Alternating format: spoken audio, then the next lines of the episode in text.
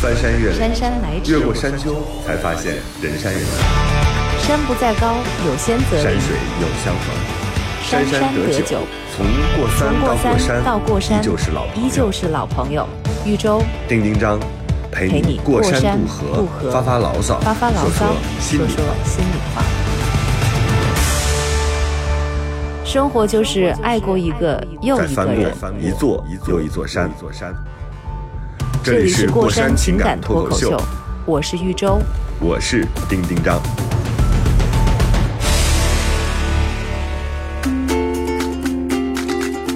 大家好，这里是过三情感脱口秀，我是丁丁张。我们上一期请来了奇怪的人，是我们的前电台主播，然后曾经遭遇艰难恋爱的 袖珍的少年大学天才女生，然后思琪小姐。然后这一期我们将继续聊这个话题。嗯，定语好多呀，对啊，对呀、上一期像龙母一样。而且丁丁张，你说的刚刚经就是经历过嗯那段离奇的恋爱这件事情，就是过去的还没太久，就是也可以说是很近期的事情，还心有余悸着呢。所以我觉得那个思琪今天能够勇敢现身，把自己的亲身经历的故事讲出来，能够帮助到很多的人，因为就是跟大家很多这个情感经历。在故事发生的呃发刚刚发生的时候，初期包括中期，跟大家很多经历都非常的相似。对然后包括我们的那个情绪也都是一样一样的，就好像在讲自己的事情一样，就是啊有这样的嗯。我不能理解的地方，但是他又有那么多的优点，然后我们又能够交流，他好像也不是那么一无是处，我是该停，我还是该继续往下走，我们都碰过这样的疑虑，然后。这个疑虑嗯。可能很多人现在正在经历着，但是思琪她已经过了这个阶段，嗯，很多人对，感觉每每一个阶段都经过了，嗯，对，很多人嗯。他们所期待的明天就是思琪所会到来吗？嗯经历的今天。对对，所以思琪可以预，就是帮助大家预测之后会发生什么样的事情。真的是，哎，我的事情我，我我感觉好像也让对，也让周周想到了很多自己的过去，然后一周一直在跟我说愤慨他是吧？对讲他啊，我以前也怎么怎么怎么怎么样，对，所以其实，嗯不不见得就是有很多，就是就是事情具体事情不见得很相似，但是我觉得有过很相似的这种经历和情绪，情绪这对，嗯。这就是为什么就是他讲的时候，我能特别的理解，我真的那么认真听是吧？对，很认真听，然后说认真听。太好了，这事儿也发生在别人身上，原来不是我一个人在战斗，不是我一个人那么痛苦。对我觉得对。每一天你自己在经历这些所有的情绪的时候，这一天这个世界上一定有很多人，You're not alone，、有很多人在同样跟你经历同样的情哎，绪。这是一个特别好的，这是一个特别好的嗯。就是体察，就是一定要有这样的感受，千万不要觉得自己特别孤绝。哎呀，只有我特别痛苦，no，一定还有比你痛苦的人，比你更痛苦的。如果是的，对啊，而且我们如果是为情感痛苦的话，你已经非常幸福了，因为你还没有经历什么肉体啊、说的非常身体上的这种痛苦。就是我们至少没有为生活疲于奔命，我们还不没有挣扎嗯。在贫困线上。其实有很多更痛苦的人，我们其实是应该知足的，确实是这样。嗯，前期嘛，我们会有很多的磨合，像各种差异。其实每一段情侣应该都会有一个磨合期，就是可能刚开始极度甜蜜，然后中间就会发生，尤其是如果要居住在一起啊，就会有很多的小矛盾啊，会有磨合期。然后后来我们就相当于磨合的非常好，就像有有一段时间，玉州还超羡慕。全是你变嘛，就是全是你磨嘛，你他磨啊对你是的，磨他了。丁丁让你这你你这个说的跟我爸妈说的差不多，都是你在让，你一直在让步，一直在让步，你一直在纵容，哦所以最后就这样了。嗯，呃，就是说一切看起来都还是挺好，包括有见过我们俩在一起的人，也会觉得哦，你们俩好，嗯就还很好啊。就他们知道，呃，我分手这件事情，就是见过我们在一起的人都非常吃惊，就说、哦，你们俩还会分手呢？对白磨了，就是有那种白磨了心疼是吧？对，我我记得在我们节目刚播出的时候，丁丁让我不记得你有没有呃记得我说过这个话，我我说过我身边有一个朋友，我还就是觉得他们现在处的这个状态很好。我们那个时候是在说什么？就是说在在就不知道对方呃有没有有结婚的打算，然后两个人不知道该怎么样提。我们聊过一个这个案例，然后我当时说过，我有一个朋友，我就很很羡慕，我觉得他的这个处理方式特别的嗯。对，我很羡慕他，因为他作为一个女生，她直接就是把自己的这个顾虑说出来了，而且我觉得当时男生也是很考虑到他的心境和他的家里面的人的感受的，所以他们两个人其实是公开的来讨论的这件事情，讨论最后的那个结果就是说，嗯，觉得现在好像谈结婚比较早，但是可以再给两呃双方一年的时间，然后那个时候我们再做最终的决定。我我当时觉得这是一种很诚恳的一种交流的方式，因为对方非常诚实的，就是也考虑到你的心，考虑到你的情绪，然后也把自己的那个为难的地方也都摊出来，大家都说好了。然后女生呢，她也不是很、很耍赖的那种，她也非常的通情达理，很了解、很理解你现在这个境况。然后双方根据嗯自身的这个的状况，讨论了一个让对方也不是很为难接受的这样的一个决定。我觉得其实这个是特别成熟的一种做法。然后我当时真的就很看好他们，我觉得他们就是一年之后，嗯，会会会做出那个让大家都很期待，或者是他们都心底里面很期待那样一个决定，但。到后来我不知道就是发生了什么，这个思琪可以往下讲。唉而且而且在一年之后，我我心里头还在惦记着思琪。我说，哎，这个好像根据根根据你当时说的，差不多也到了一年的时间了。我想，哎呀，应该不久会传来思琪的婚讯吧，或者是好消息吧。嗯啊，我就一直也没有去问，结果后来我等到了思琪的一个 一个电话，对，是这样的。呃，其实也是我们在去年，反正到后来差不多的时间，我们又又再次聊了结婚这个事情，包括呃，我们这也是后来还参加了我最好朋友的婚礼嘛。当时其他的一些嗯认识我们的朋友还说，哦，下一个，因为看两个人的状态，其实能看得到的，就是他们的眼神里面有没有爱呀、然后那个磨合的好不好啊。他们就觉得当时看你们，当时看你们俩已经是有点这种像是要结婚，或者是已经是夫妻关系的这种。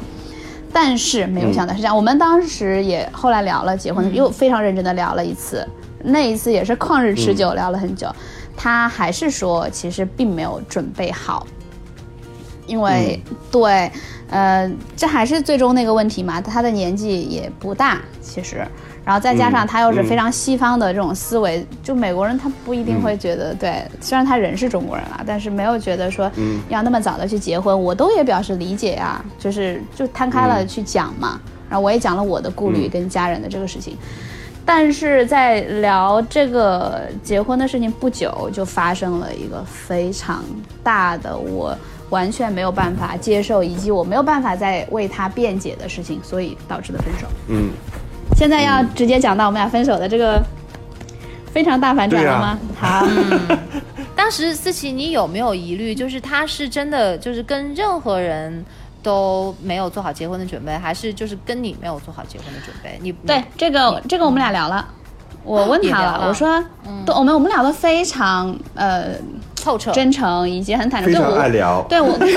我跟他说，我说那个 你到底是没有准备好结婚，还是没准备好跟我结婚，这是两码事。嗯嗯嗯嗯，对嗯，然后他说，他说我真的是没有准备好结婚，他说包括他真的还蛮想的蛮多的，他说包括物质上，因为呃、嗯。他他是比如说他们家里面都是啊，呃到上了大学，大学毕业之后你就完全自己管自己的事情嘛，嗯。嗯然后包括呃上研究生也是，当时他想念，但他家里会觉得说你要念可以啊，你要自己去赚钱去念这个东西。嗯所以他会说考虑到物质上，包括婚礼的准备啊，什么戒指，就所有的。他说一个是物质上，他觉得他还没有完全达到能承载一个婚姻、一个家庭的这个地步，然后再加上他的事业上，他还继续想要念 MBA 啊，就所有的这些吧，我们都聊了。他说如果我要结婚，我肯定是跟你结婚。包括我们俩分手的时候，他依然在讲这句好。感动啊！对呀、他包括、包括我们包括我们分手的时候，他还是讲的也是这句话。他说：“我想象了很多我们以后的日子，包括以后孩子的名字，我也想好了。就是这种，呃，如果我要结婚，肯定是跟你结婚，但是我现在真的还没有到我想要定下来就是结婚的这个时候。嗯然后就是两个人也是都这些都聊了，嗯，啊，我我觉得我听到这个我都会哭。对呀，所以到就是美国很匪夷所思。然后我立刻就会说，来，那赶紧生一个，就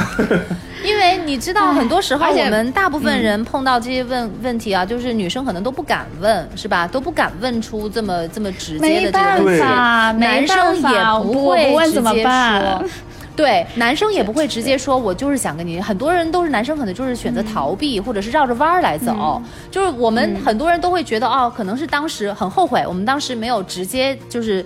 去去问对方，或者是讲出来，对，或者是说进行这么深刻的一个讨论，很多人都以为是那一步做错了，但是其实你看，就是有的人他做到了，他他做到了该他他该做的他都做了，但是最后还是也没有向自己方所希望的那个方向去发展。对，但是他这个事情也太奇葩了。思琪，你可以开始开始讲后面的爆发性的事件下我的分手了哈，嗯。和爆发性的人格。对，就是、嗯。其实整个我们这些都聊，我们一直沟通也很好，就是至少表面上看起来，或者我真的也是觉得我们两个人感情非常好，所以导致的，所以最后那个分手是非常非常的突然，就是前一天我们还如胶似漆呢，就是呃出出了一个事情，就是中间我父亲呃因为身体的状况，然后去医院抢救，很突然，病危还是？然后我嗯。对，是那种。然后我就是在北京早上接到电话，呃，我妈让我赶回家，其实当时是怕见不到最后一面嘛，然后我就赶紧嗯赶回家，然后她还送我去了车站，然后中途还在帮我查说你爸的情况什么之类的。然后我回去，回去了之后就一直是在嗯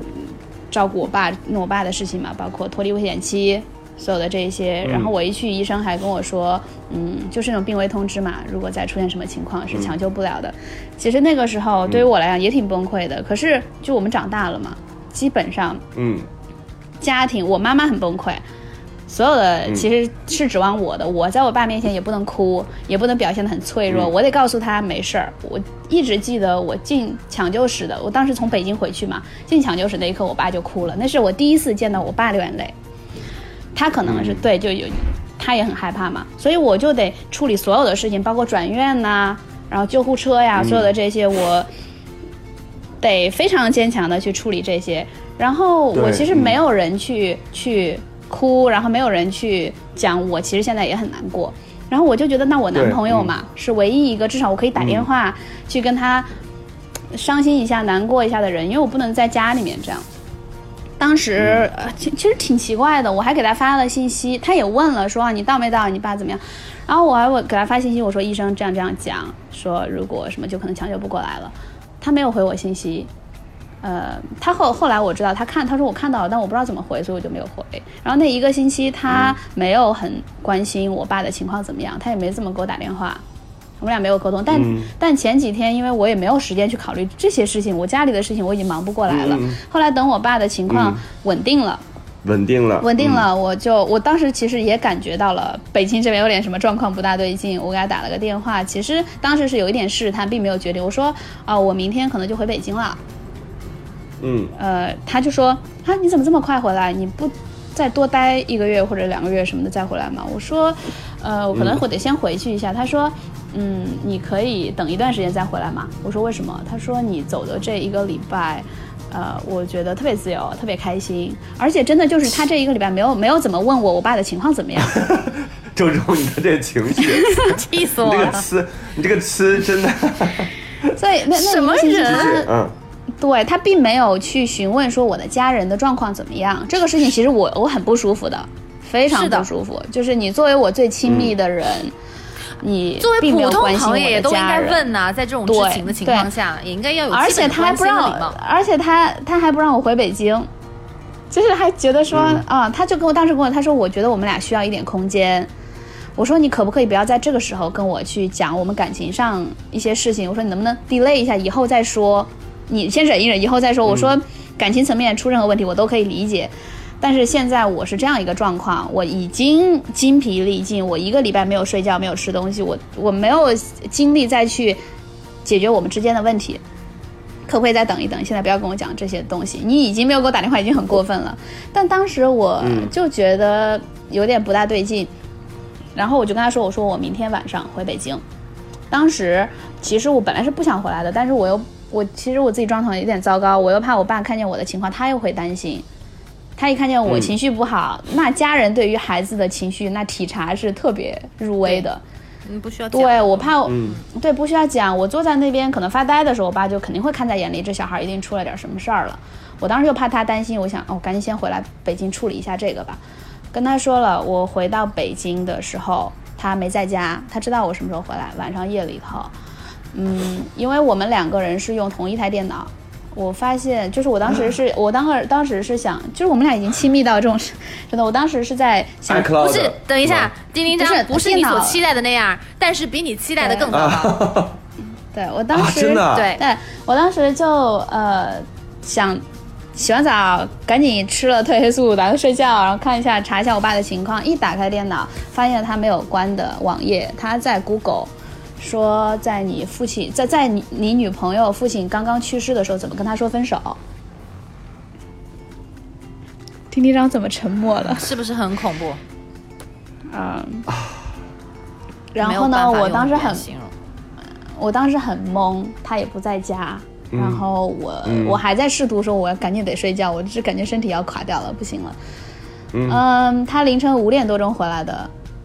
呃，我当时其实我跟他说了，我我挺很平静，整个事情的发生我都非常平静。我跟他说，我看到你在 Google 那个呃那个东西，那如果你现在想要分手，然后你又觉得不知道怎么说的话，那那我说吧，那我们分手吧。但当时那天晚上也没有去聊这个事情，然后到第二天，他睡到第二天中午吧，我就问他为什么，怎么突然这个样子，他就说了我肯定以后也无法原谅的话嘛，呃，就用英文就是说 I don't care about your dad or you，他就说你走的这个星期，我的真实的感受是我真的不大关心你爸的情况，或者你爸的死活，或者是你的情况。嗯，他说这是我的真实感受。他说刚开始你回去的那一两天，我还问，是因为我觉得我作为你男朋友，我要假装我得问一下吧。但是后来我也懒得问了，因为我真的真的是就是不关心，所以我也就没有再问你了。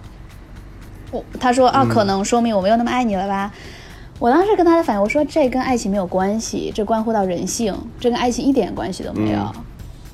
就是嗯我们是那么长期的一个、是一个伴侣关系，而且当时其实我有朋友说啊，会不会是出轨或什么之类的，但是肯定不是，我百分之百的非常确定。就是，但是他的这个事情，我觉得没有必要是我我在我父亲出事的前一天。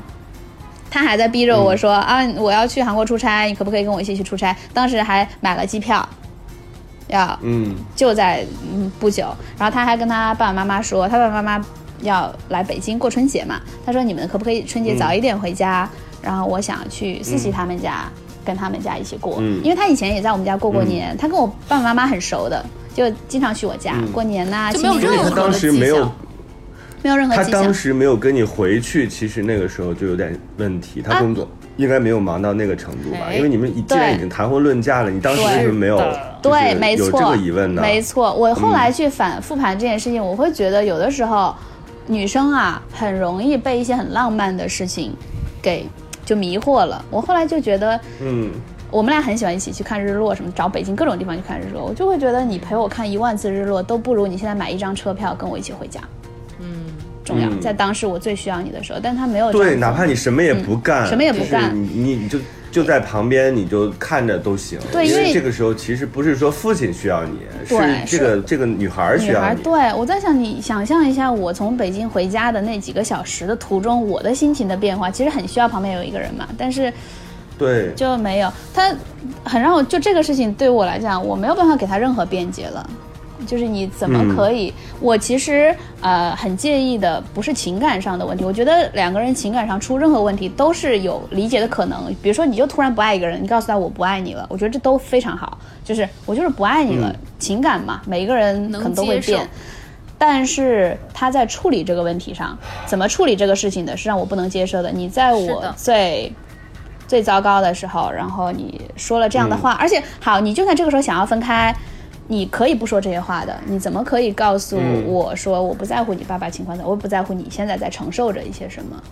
这个嗯，不对，在我的价值体也系里许是故意。给你把电脑故意给你放了那个，然后你知道我当时跟他说，我说我看见你在 Google 那个，他的第一反应是就那种。我太不小心了，我怎么会网网页忘了关？这是他的第一反应，嗯就是嗯这，而然后他你还跟我讲看了之后你的感受，他的第一反应都不是这样。嗯，对，然后包括他还有一句也是我没有办法，就对我来讲还还蛮受伤害的话是，他后来就是停药了嘛，抑郁症，医生说你可以停药了，嗯我还蛮开心的，一直我会觉得啊，我的陪伴终于有了效果，你那么多年终于可以不用吃药，我觉得陪伴还蛮开心的。呃，他因为我们在一起，他每天哼着小曲儿，就状态还挺好。嗯。他那也在同一天，他就跟我讲说，呃，以前他在北京没有什么朋友嘛，来中国也没什么朋友。嗯。他说我以前身边没有任何人，我只有你，所以我特别特别特别爱你。但现在我病好了，我走出来了，就是、对，可能对你的需要就是没有那么，哇，那个我也还蛮受伤的，就是嗯。就他就在那个时候，他没有顾及到我刚从家里回来，他又给了我所有，同时就没有让我有喘息的机会，跟我同时万箭穿心讲的这些东西。嗯，然后我其实是需要，我们其实从分手没有真正的聊过，就是讲了这些大概也不到半个小时的话吧。然后他说我得出去了，呃，我有其他的约什么之类有安排。嗯，最后我我我在删除他的一些东西之前，我说我们在一块三年嘛，你甚至没有给我们坐下来聊的机会，你一直在逃避，我都不知道怎么就突然这样了。我们没有聊过，我们没有聊过。嗯。然后就就我就很平静的我说那呃，因为住在一起嘛，我们还要处理一下房子的事情，嗯。这就会有事务性的东西去需要处理。也他也还是讲了一些非常恶劣的一，就是很很过分的话了，就是具体不细说，长话短说，就是这样的一个事情。啊，还有一些是不是很可怕分的好难看。对他当时还问我，他说你为什么这么痛苦啊？我说，呃，一我差点失去了我的父亲，同时我失去了你，嗯我最亲近的对，人，两个。嗯你问我现在为什么这件事情对我来说这么难？他用的时候你为什么觉得？我说你说的那些话对我伤害很大。他说、啊、我没有意识到那些话会伤害你啊。他说那如果伤害到你了，我我我收回，你原谅我，你可不可以原谅我？我说不行。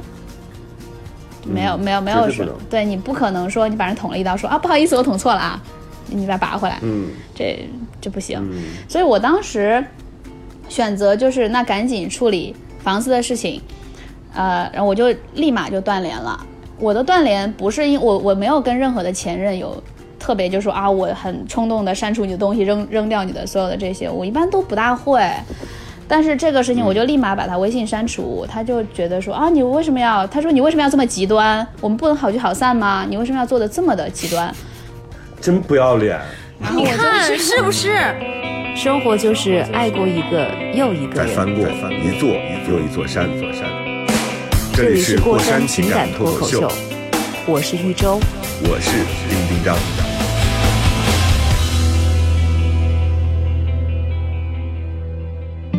对丁丁，你还觉得赚的吗？你还觉得够本儿吗？你我就觉够本儿得，够本。我觉得在看那个网页的时候，心都会发凉的，会怀疑我这三年都跟一个什么样的人，或者说是、嗯是农夫里面的一条蛇在生活，多可怕！不不不不不不不不不不，我我这个我是持反对意见的是吗我觉得你当然可以对人性感到悲凉，或者说这个人他就是一个极端自私和冷漠的人，但我不认为他一直是，因为你要这么想啊，这个问题，我觉得为什么我还是觉得够本的，就是人不可能一直做自己特别不喜欢的事情，人也不可能和一个自己不爱的人相处那么久，所以感情是要有变化的。就是你也你也说了，就是你们是从呃认识，然后到逐渐熟悉，到慢慢的住在一起啊、同居啊什么的，甚至畅想未来，那个情感的那个浓度也是会随着这些阶段不同产生变化的。所以呢，你千万不要觉得，哎呀，我三年间我都睡在一个就是这个特别狠毒的人身边，no，不是这样的，绝对不是这样的，一定是情感出了变化。我为什么能理解他？我试着去理解他，就是因为。当你没有那么爱这个人的时候，他的情绪、他身边的事物、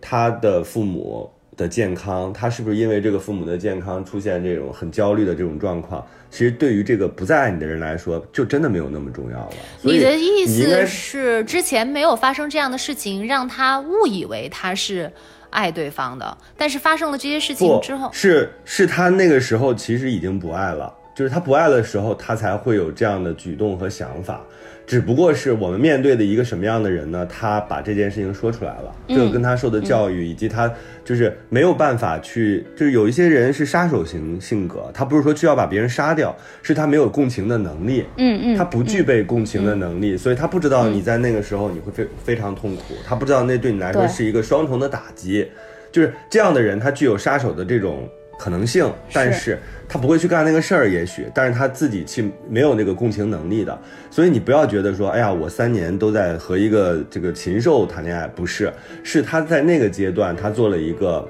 决定。这个决定呢，其实在前面就已经有伏笔了，只不过我们自己选择选择了对没错忽略掉了。对，我们忽略掉了。所以呢，这个时候他做这个决定，只是他没有共情能力。这个他未来他还会有遇到各种各样的情感上的状况，就是他就是没有共情能力导致的，就是他本身就是一个比较冷漠的人。对我我我所以千万不要觉得前面有问题。嗯、是，我觉得是这样。他当时爱你也是真的，他现在做这件事情也是真的，都是真的。对，而且，呃对，只是我刚开始无法理解的是，在于，的确是我父亲出事儿的前一天，他还是那样子，就是因为我就觉得，如果你突，就是你不爱一个人了，你没有必要说，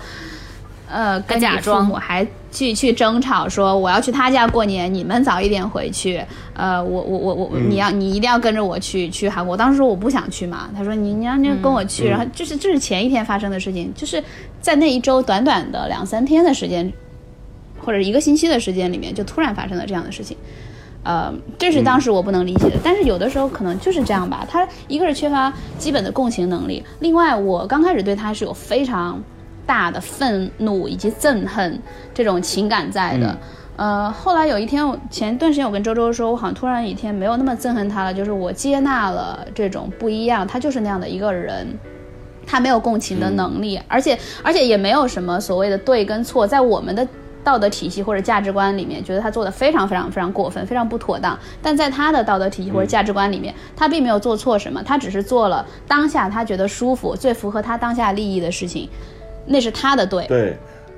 而且就是我觉得催化剂可能并不是说他呃，就是你出了这个事情，而是说你在你短暂的离开他这段时间，给了他一种就是好像能重新呼吸的这种感觉。没错，一个空这个东西可能是一个对，而且这这个空隙。有的时候我觉得这个让让他意识到，嗯。就是让他意识到啊，原来我可以独立生活我我自己独立生活，然后我可以感觉还不错，嗯，然后他就选择说出来，对，而且这个勇敢的人。对这个、嗯。这个的话，他就他是一个非常坦诚的人，至少就是我们什么事情都会嗯。互相坦诚说，而且这可能是也是介于一个呃幼稚跟成熟之间的差别，就是我们其实当你跟一个人呃在一起生活相处很多年的时候，当另外一个人出差呀、或什么的时候，你会。会觉得那种自由非常难得，我也很享受他每一次出差，我自己一个人在北京的时候，但是他很少有我离开他的时候，就是我一下不在北京了，这种情况比较少。嗯呃，嗯所以我会，我常常会觉得这种自由是正常的，就是哎，我一个人在北京，我需要我的空间嘛，我但我不会把这个上升到一个我还爱不爱你的这个层面上。但对于他来讲，嗯哦，我嗯突然好像得到了，觉得自己一个人这个空间好舒服呀。他对，这是他嗯跟我说的，他说我就会觉得，哦，我可能不爱你了，所以我才会觉得我一个人嗯这么舒服。但是我会觉得啊，一个人的这种舒服是每一个人都会有的，因为你跟一个人生活太长时间，就会想要想念自己的空间跟生活。但他就会做了一个嗯杀伐决断的、立马的一个决定。主要这个事情我不能接所以他比较自私嘛。对，主要这个事情我不嗯能接受的，就是他在处理这个事情的方式上对非常，你们不体面。你们俩还给他穿上什么有勇气，然后很直率这样漂亮的外衣，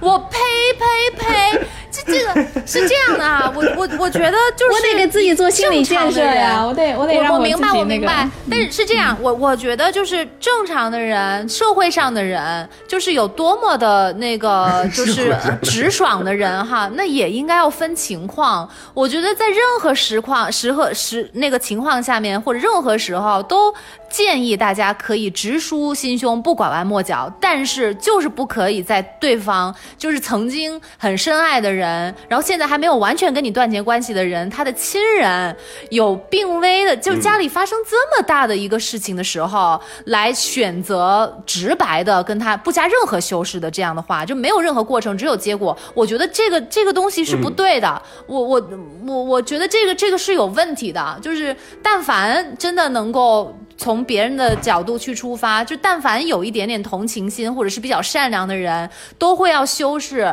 一定会有比这个更好的方法，目能够达到同样的目的，但是更能够让别人接受的一个时间和一个方法。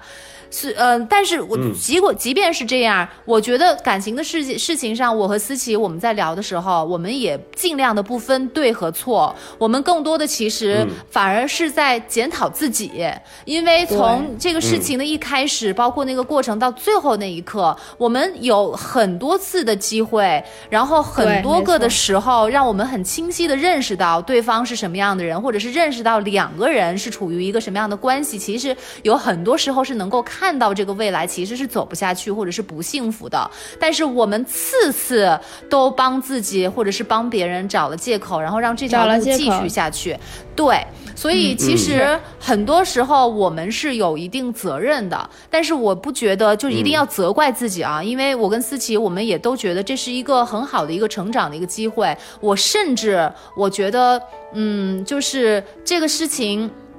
越艰难越难看，反而越能够让他更快速的去成长。而且我觉得这是让思琪从量变到质变的一个非常重要的一个人和一个一件事情。就是从此以后，他绝对再也不会像上次那样，因为一个人的身高，或者是因为一个人的那个长得帅气，或者是其他不是很重要的这种诱惑又很大的这种东西，不是很重要？太重要，很大。我觉得跟能够携手共走人生，就是然后跟自己一起去回家看望亲人，我觉得跟这种东西比起来，那些东西真的不重要。嗯嗯，而且就是我其实是你像一般分手会经历很多很多阶段嘛，我也是到后期才开始，就是到了反思。最开始肯定是情绪是愤怒，到。嗯，有有痛苦，有悲伤，以及你其实不大愿意，最开始不愿意接受这个事情。其实不愿意接受的时候是没有办法走出来的。还有就是你要去接纳，说我现在这个事情就是发生了，以及你要接受我就是受伤了，我就是痛苦了。你不能掩饰那个伤口，说哦我要很快不放。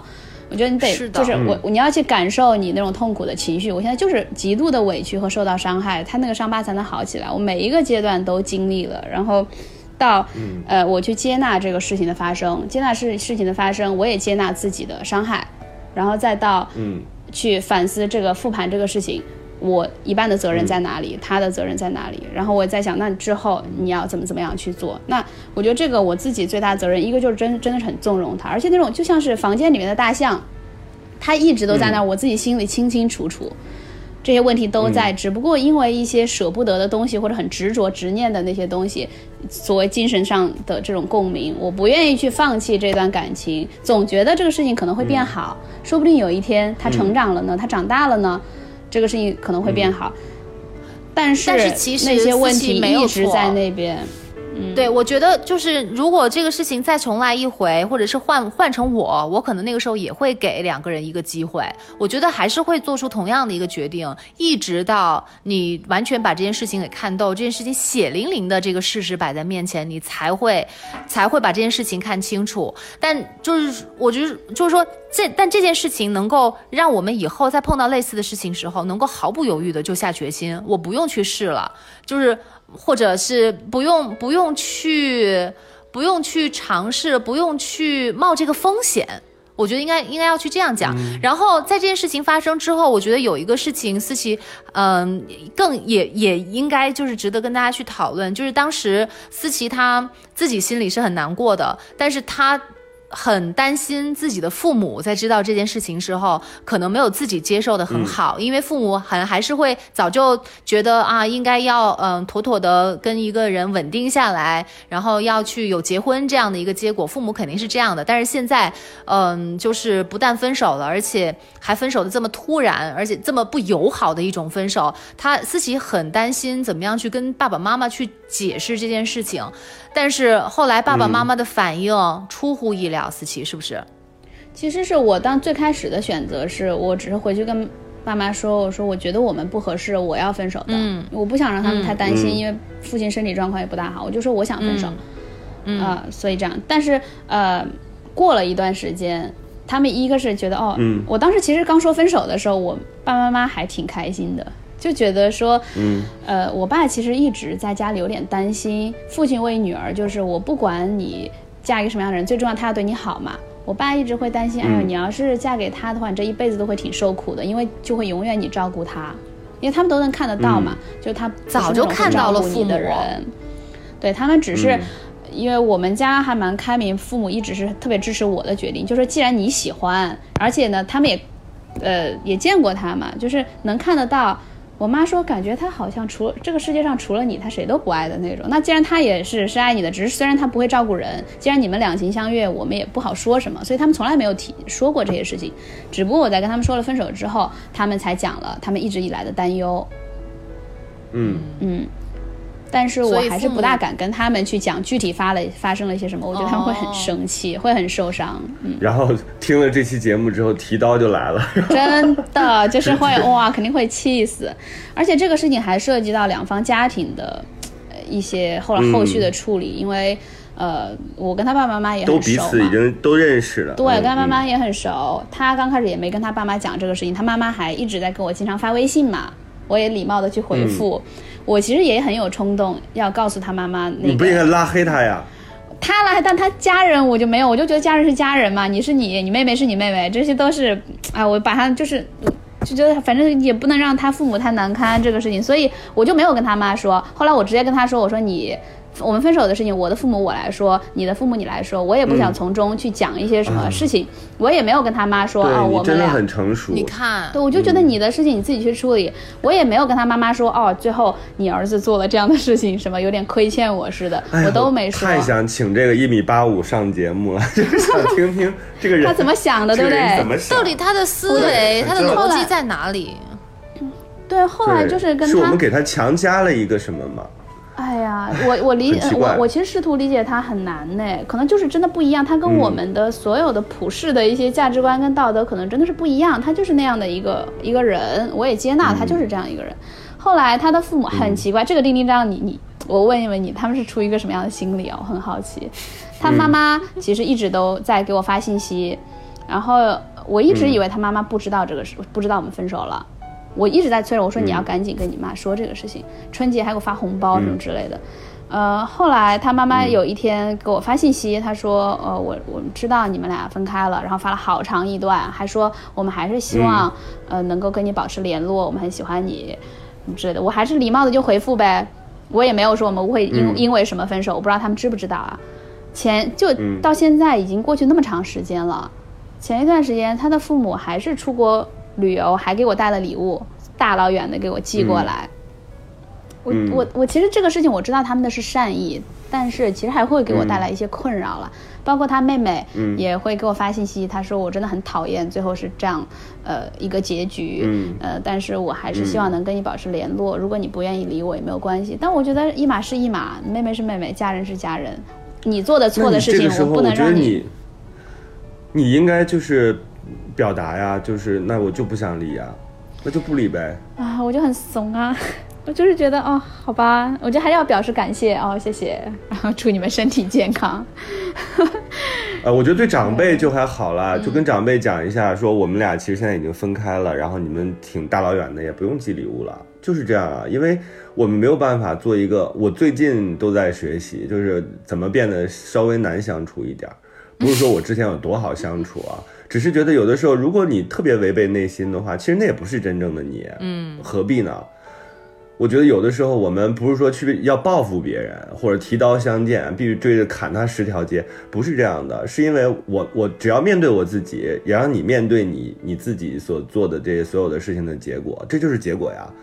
你干嘛还要维护一个那么就是你自己内心收到这个礼物的时候，你又会想起他，你又会有一连串的反应，真的没必是要。，就是会困，就是他会他的出现以及所有关于他一切的家人的出现，是会扰乱一个人的愈合的过程的。其实你一直在愈合，然后对这些，所以我当时很很坚决的选择，包括断联，他给我发东西就完全是、是不看。其实不是说因为啊，我一定要很冲动做这件事情，它其实是出于一种自我保护，你得开始保护你自己，不能让自己再接受到任何其他的伤害，伤害到此为止了。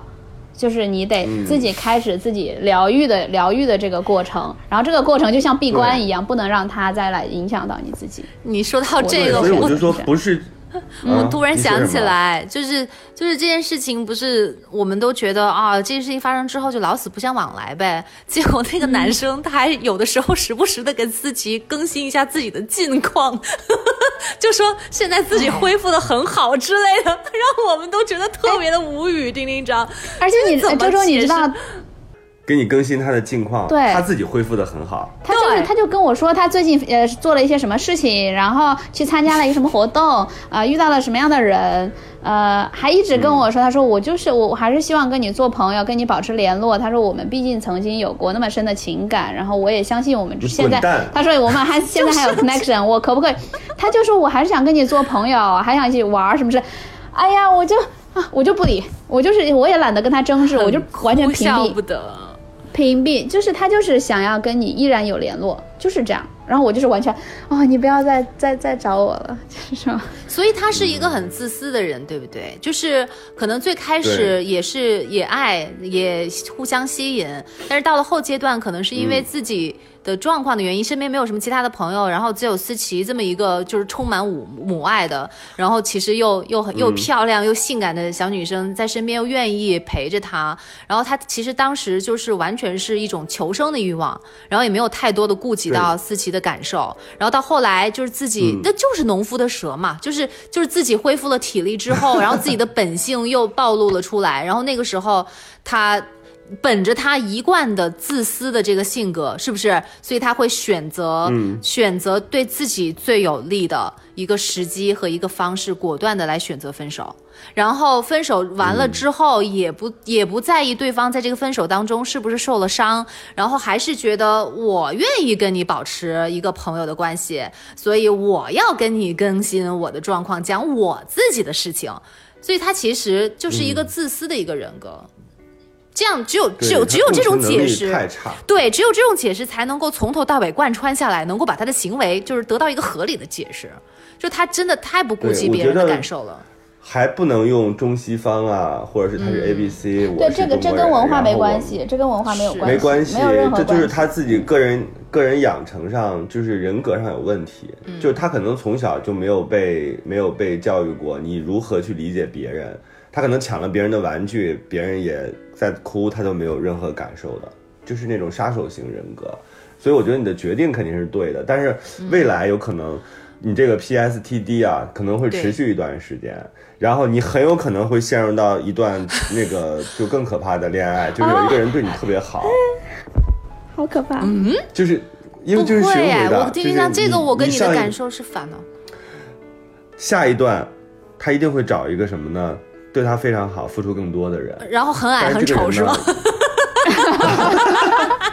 就是是相反的，就是你自己得到多少，付出多少，但是这段也也未必是很适合你的。我我经常跟我侄女讲的话，就是因为我觉得中国女孩啊，很多时候会陷入一种误区，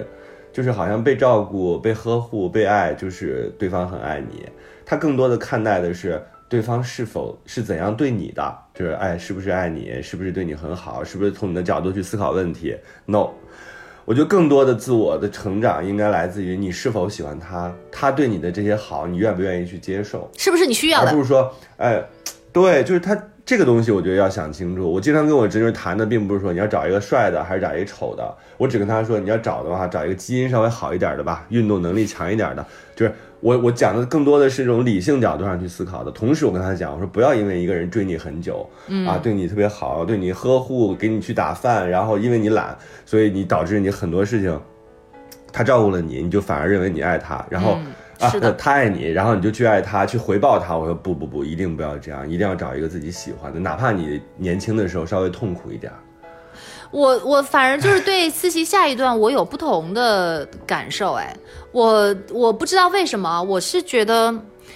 嗯，我也不知道我的这个看法会不会被别人接受，但我自己个人是这么认为，就是一定就是在一些突发的事情，然后你难以解释，很很很就是就是很重大的事情发生的时候，我相信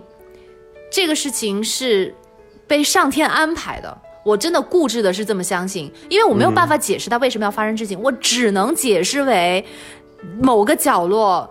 有那个那个有缘有一段缘分看不下去了，就觉得就觉得你不能够再这样，就是牺牲自己或者是委屈自己，不能让你再遭受到这样的一个待遇，所以他才选择这么突发的一件事情，来非常无情的斩断这一个缘分。只有这样才能够让你没有任何的留恋，没有任何的犹豫，然后义无反顾。是这样的，就是头都不回。只有这样才能让你头都不回往前走，然后进入到下一个阶段。我我认为一定是后面有一段很好的，是配得上你的人和感情和故事，然后不让你浪费你人生的这样的人和故事在等着你，才会让你这么仓促的急于的结束上一段。甚至结束的很难看。蹦极的方式，我对，真的是这样。以，我我是这么蹦极的方式翻了一座山。对，我愿意这么去相信，可能才会触底反弹嘛。是这样的，就是才也才会就是这么这么极端的让你看清楚一件事情。呃，让你一夜之间长大，一夜之间明白什么东西是更珍贵，什么东西是重要的。就像思琪说，你陪我看一百次日出，也抵不过你陪我一次回家里去看住院的亲人。就是你现在才明白，哦，原来至少我的心底里头，我最看重这种。对方给我的给予，他给予这个才是他爱我的一种表现，是或者说是我最需要的一种爱的表达的方式。我觉得这其实通过这件事情，你才能特别明白自己的需求，然后你带着这样一个明确的目标，因为之前你受其他的东西种种的那种诱惑，然后你你。把持不住，你你没有能够定下来，那就是因为你还没有看清楚自己的需求。那这一次事情，它真的就是又又有血，然后又有泪，完全就是让你看清楚我自己真正需要什么。那你现在带了一个非常非常清尺清楚的一一把尺，一个一个标准，拿着这个尺子你再去找人，我反而觉得你下一段会找到一个对的一个准确的人。嗯，而且其实他的这种决绝、很极端的做法，某种程度上是帮助了我非常，对我也非常的决绝。可能我的这最后的这个反应，在他看来，他他会觉得我非常的冷漠以及绝情，就会觉得哦，为什么你突然就是。你从我生活中消失了，我给你干嘛你都不理我了。在他看来，可能，但也是因为他的做法，他的冷漠导致了我能这么快、很迅速一刀切的斩断这个事情。而且同，但我不会是感谢他做这些事情，而且我会感谢我自己的坚强，就是我不会去感谢他。但是你要感谢自己，怎么样从这个里面，再从这里面爬出来，是你自己靠自己的力量，然后去走出来。其实我觉得，对于很多听众来讲，他们肯定也经历过类似，或者是。反正也是很很狗血的事情，很伤痛的事情。但是，呃，我觉得时间是很重要，时间一定会治愈这些东西。我常常告诉我自己的是，我花三个月或者是一个月从一段感情里面走出来，跟我花三年走出来，它结果是一样的，我都会走出来。我为什么要浪费我那么多的时间去？不过呢，道理虽然这样说，但我也很理解，就是你情感上真的是会，你会不停的闪回，嗯，就是你往前走了一百步。可能突然某一个 moment 出来，你又会往后会倒回去倒退五十步，就是特别慢慢的往前走，然后慢慢的又在往后退，就是这样反复的这个过程。但是我觉得这个过程刚开始我还挺很不舒服，整个人非常的消极。但是当你自己又习惯了这些东西的时候，就是会好起来的。嗯，而且对于我来讲，可能还有一个就是不一样吧。我就掰上，对啊，智商情商就是高一些，真的。就是我我当时就是我我特别呃我不担心思琪走不出来这一段，嗯，因为我我觉得，因为他包括他自己，我们后来中间保持过几次的联系，他每一次都有特别大的进步，就是他能够他能够在哎，我们听起来特别像感觉像在治病人呢，因为。因为我花了很长时间治愈的。他他这个读上一个大学的吧，他几个月他就他就他就走到我几年后走的那一步了。所以，我我觉得就是就是我不担心他走不出来，但是我还是能够看到他在这个过程当中的艰难。嗯，我觉得我跟写《人生需要揭穿》的时候那个状态的不同啊，就是那个时候我很容易否定。就当一个感情出现问题，一个关系解解散了之后，我会特别生气，然后就觉得就是不爱什么，就把这件事情就从从头到尾的否定。我现在就会特别分段看，就是嗯，一定有特别美好的时候，也一定有变坏的时候。只是是变坏的时候，它不是不切合时机，然后通过这个不切合时机的这样一个他的状态，我们看到了他人格当中的那些缺陷。然后这样的话，我觉得会让自己更更舒服一点儿。要不然的话，你真的是农夫和蛇的话，你暖了他三年，那其实是你成本和代价就变得更加惨痛，你就更难释怀。因为人那那个沉默成本意味着他那个沉默的那个时间嘛，你你就要为那个东西去买单。所以我我我倒是建议，比如说我们就看最后那几天，前面一切都是好的，人是真的会有可能变化的。他可能看到了不同的风景，或者他遇到了一个新的人，都有可能。但就是发生了，发生就发生了，然后我们阶段性的来理解这个问题就挺好的。所以真的谢谢思琪啊，能能把自己这件事情这样讲出来，我觉得也是已经完全可以，嗯，其实之前我也是，对我其实之前也是还蛮难去讲这些事情的。后来也是有的时候是一个瞬间，或者你当那个量变达到一个质变，我在这个过程中，我感觉我真的把我至少一半的智慧吧，都用在怎么样让自己从这个事情中好起来。就像玉州说的，你每一个情绪你都得自己去经历，然后我也在找各种各样的方法。呃，很多人会刚开始说你去呃做其他运动啊，做其他分心的事情啊，但其实这个事情在呃分手刚开始的时候很难的，因为你没有任何行动力，你会对什么东西都没有兴趣。但是其实也不要慌，这是给我们听众的一些小我自己的经历的小建议，就是也不要太慌，或者也不要太逼着自己说，哎呀，我怎么还没有好起来？我为什么还这么受伤？我为什么不能去像就就很正常啊？你就是要承认自己就是很受伤。它其实是一种精神上的受伤，跟你身体受伤是一样的。你被剌了一刀，你老说啊我没事儿没事儿，那个伤口它永远都不会好的。你就要承认，我现在剌了一刀，我得赶紧去创可贴也好，消毒也好，酒精也好，你要让它疼，然后它才会好起来。是的，重要的不是说别人有用的嗯方法，买包儿，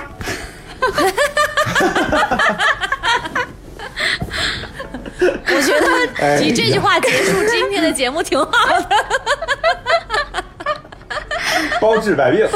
包治百病。完蛋，都白说了，什么什么反省啊，然后自我认知啊，全都白搭，都不如还不如买个包有用。但是你知道，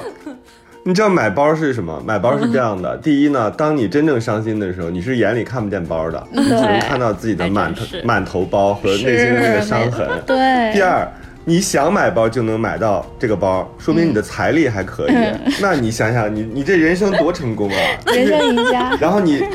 对，等你拿到这个包之后，你说，哎呀，这个破包就是不过如此，嗯哇，说明你的审美力和你的那个就是精神那个辽阔。你想想这件事儿多容易把把一个人治愈好啊，所以还得努力，就是让自己有钱，然后身材很好，白说了白说了然后整个的。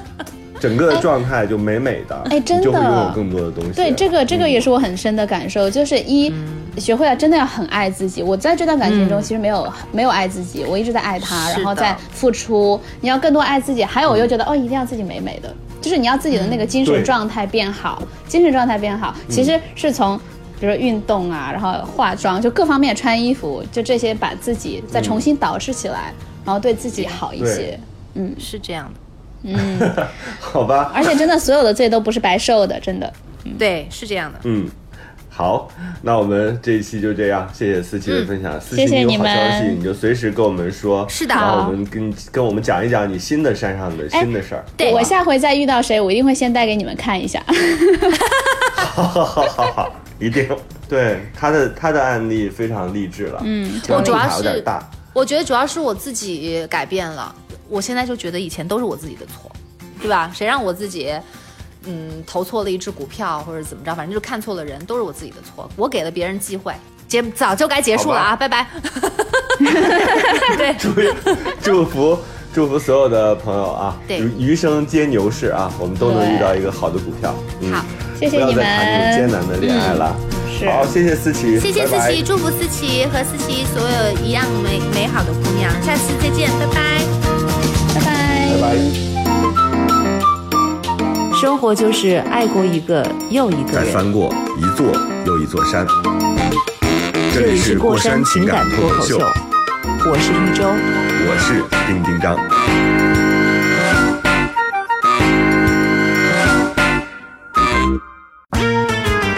这里是过山情感脱口秀，剧透下集更精彩。我们这一期请来的奇怪的人是未来是流浪歌手，也许是植物因为我因为我有那种看起来很穷的流浪气质。就是聪明程度啊，绝对不在我之头发。甩甩，大步的走开。我明明是一个那个美颜歌手，为什么是美颜歌手了？最近？